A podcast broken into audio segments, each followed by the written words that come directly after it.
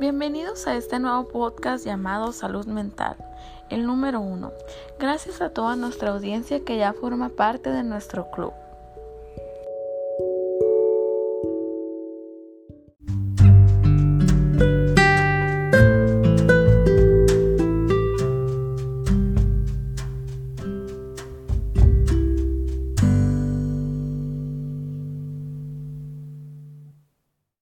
Este nuevo capítulo de salud mental se encuentran Lucía Encinas, nuestra psicóloga, María Jiménez, eh, maestra de psicología en la Universidad de Sonora, y yo, Laura Barraza, la conductora de este podcast, y además todos ustedes que nos están escuchando desde sus dispositivos.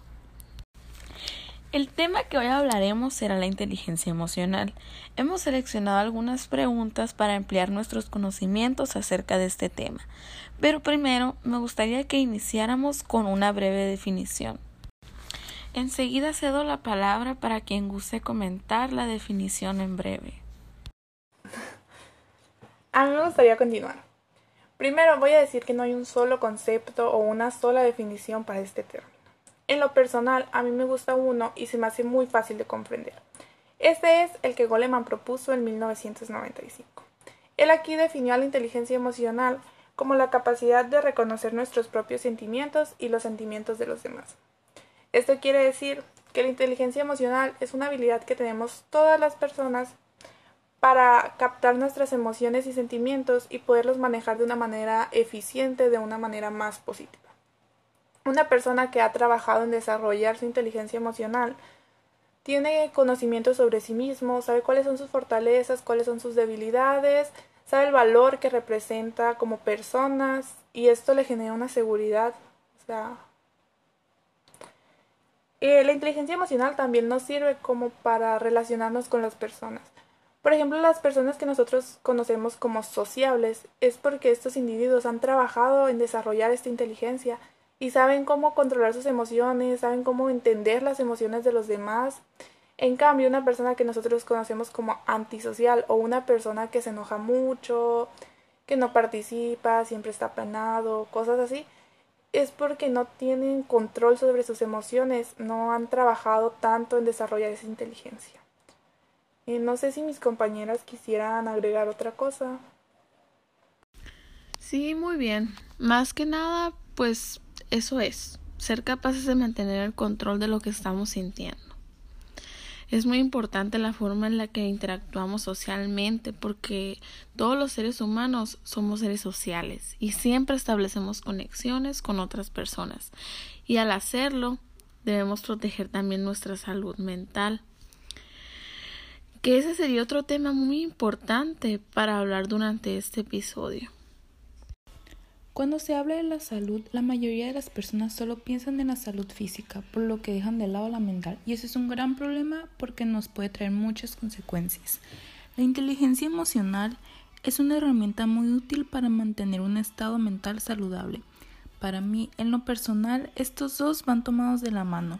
Los resultados nos dicen que los niveles altos de inteligencia emocional están relacionados con una buena salud mental mientras que los niveles bajos de inteligencia emocional están relacionados con algunos trastornos psicológicos.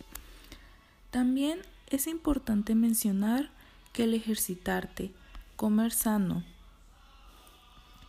mm, buscar ayuda profesional en caso de necesitarla y dormir bien son algunos puntos esenciales que nos mantienen con salud mental. Los invito a todos a que sigan estos consejos porque aunque parezcan simples, nos cambian la vida. Así es, concuerdo al 100% con sus comentarios. Pasaré a leer algunas de las preguntas que nos dejaron nuestra audiencia.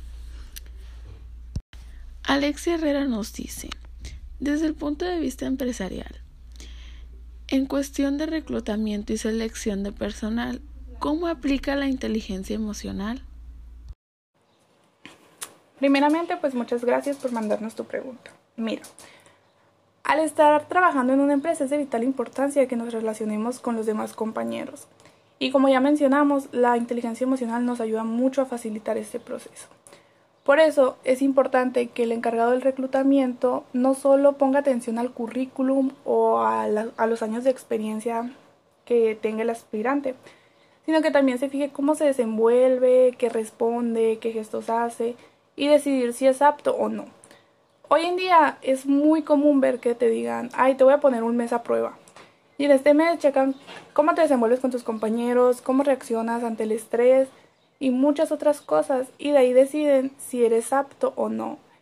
Entonces, pues tener tu inteligencia emocional bien desarrollada sí te ayuda mucho para conseguir el trabajo que quieras. Algo que yo aconsejaría mucho sería que las empresas dieran capacitaciones hacia sus trabajadores para que ellos sepan gestionar y controlar sus emociones. Sí, eh, la verdad que la idea de la capacitación por parte de las empresas me gusta mucho.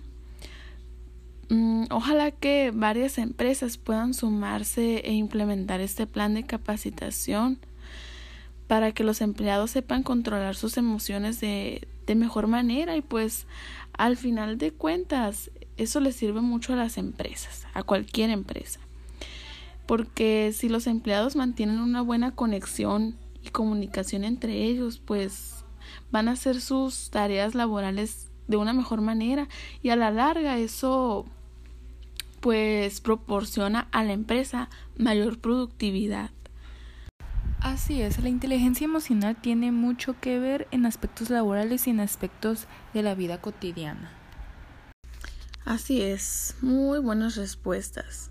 Pasaría a la siguiente pregunta y la siguiente pregunta es de Leticia López y ella nos dice, ¿cómo puedo trabajar mi inteligencia emocional? Bueno, el primer paso yo digo que es el autoconocimiento. Saber qué sentimos, por qué estamos sintiendo eso y cómo lo vamos a expresar para que los demás nos entiendan. Muchas veces el escuchar críticas sobre nosotros mismos también nos ayuda a mejorar. Pongo un ejemplo, alguien te dice que siempre hablas como si estuvieras gritando. Entonces tú vas a decir, ah, ok, voy a controlar mi tono de voz para no incomodar a las personas y que no piensen que les estoy gritando. Otra cosa que debemos de, desarrollar es la empatía. En serio que ponernos en el lugar de la otra persona es algo primordial para relacionarnos. Y el último que yo les voy a decir y que considero que es el más difícil es poner en práctica. De verdad que hay personas que hasta necesitan terapia para poder poner en práctica estos pasos. Así es, muy buen comentario María.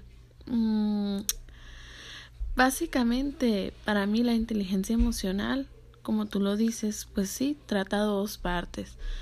Y pues sí es muy importante reconocer nuestras emociones, entenderlas y aprender a distinguir nuestros sentimientos. Y pues la segunda parte, concuerdo contigo, es la más difícil, aprender a controlar lo que sentimos y decimos. Y pues no, no es nada fácil. Hay veces en que no sabemos distinguir si estamos enojados o disgustados con una persona y como no sabemos realmente qué es lo que estamos sintiendo, a veces tendemos a reaccionar con impulsos o decimos cosas que quizá no habríamos querido decir. Entonces, en el aprender, en el inter de aprender a controlar nuestras emociones, podemos lastimar lastimar y lastimarnos a nosotros mismos. Exacto, o podemos llegar a herir a las personas sin tener la más mínima intención de hacerlo y eso puede llegar a afectar o lastimar su mente, además de que puede influir en su manera de ser o comportarse en su entorno social, pero de una manera muy negativa. Muchas gracias por esas respuestas tan completas. Eh, ahora continuaré con la siguiente pregunta. Esta pregunta es de Margarita Zavala y ella nos dice, ¿por qué es importante autorregular nuestras emociones? Controlar nuestras emociones, ya sean positivas o negativas, es algo muy importante, ya que nos ayuda a serenar la mente, a enfrentarnos a la toma de decisiones difíciles o a los cambios.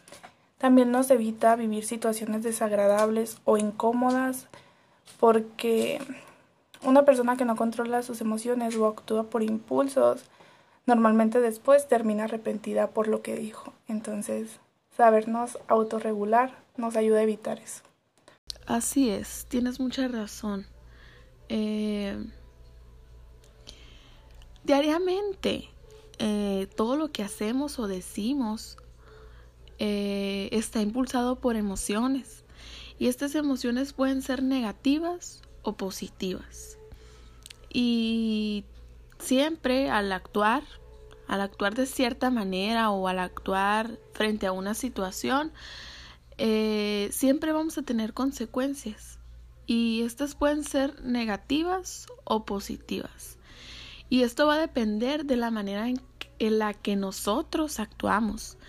Y siempre va a ser favorable Mm, darnos una pausa para poder pensar dos veces lo que queremos decir y hacer.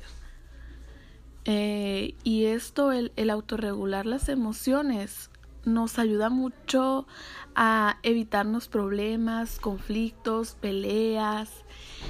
Y así, estas son solo algunas de las ventajas que tiene el tomarse un respiro y reconocer lo que realmente sentimos para poder actuar de la manera en, la que queremos y no actuar por impulsos. Estoy de acuerdo con ustedes. Voy a agregar que el controlar nuestras emociones consigue que nuestro estado de concentración sea mucho más alto y hace que pensemos con más claridad. Ya por último es bueno darnos cuenta que no porque nuestras emociones sean negativas, significa que son las únicas que necesitan más control. También hay que hacerlo con las positivas, porque tampoco es bueno enfrentarse a la vida con una emoción excesiva. Esto puede traer problemas a futuro, porque habrá veces en que uno se enfrenta a situaciones que no requieren este tipo de emoción excesiva y pues tenemos que aprender a controlar eh, lo negativo, las emociones negativas y las emociones positivas. Ok, muy bien. Esto sería todo por parte de nosotras en este episodio. El tema de hoy fue la inteligencia emocional. Seguiremos subiendo más episodios de diversos temas que tengan que ver con la salud mental. Eh, a continuación pasaré la palabra a, a María para que ella nos dé un resumen de lo que hablamos durante este episodio. Ok, pues ya para finalizar, eh, solo voy a decir que la inteligencia emocional es una habilidad que tenemos todas las personas para entender nuestros sentimientos y emociones y también entender los de otras personas. Es muy importante seguir desarrollando esta inteligencia ya que nos permite relacionarnos de una manera más eficiente con otras personas. La clave para seguir mejorando es el autoconocimiento. saber qué es lo que sentimos realmente, saber expresar ese sentimiento y autorregularnos, no actuar por impulso. Por mi parte creo que es todo. Solo me queda agradecerle a mis compañeras Lucía y Nicole por darme la oportunidad de participar y a todos ustedes que nos acompañaron durante este episodio. Para mí fue un gusto poder compartir con ustedes y espero poder volver a hacerlo pronto. Muchas gracias. Así es, eso es solo un poco de lo que hablamos hoy. Em, si llegaron tarde, pueden darle para atrás y escuchar las preguntas tan interesantes que contestamos hoy. Para finalizar, terminaremos con esta frase. Nada es tan grave como parece cuando lo piensas. Creo que esa frase describe perfectamente las preguntas y los temas de los que hablamos hoy. Eh, espero que les haya gustado este episodio y nos vemos próximamente en un nuevo episodio de este programa Salud Mental. Hasta la próxima. Les agradecemos su tiempo y sobre todo la atención que le prestaron a este episodio. Esperemos que les haya gustado mucho y muchas gracias. Hasta luego.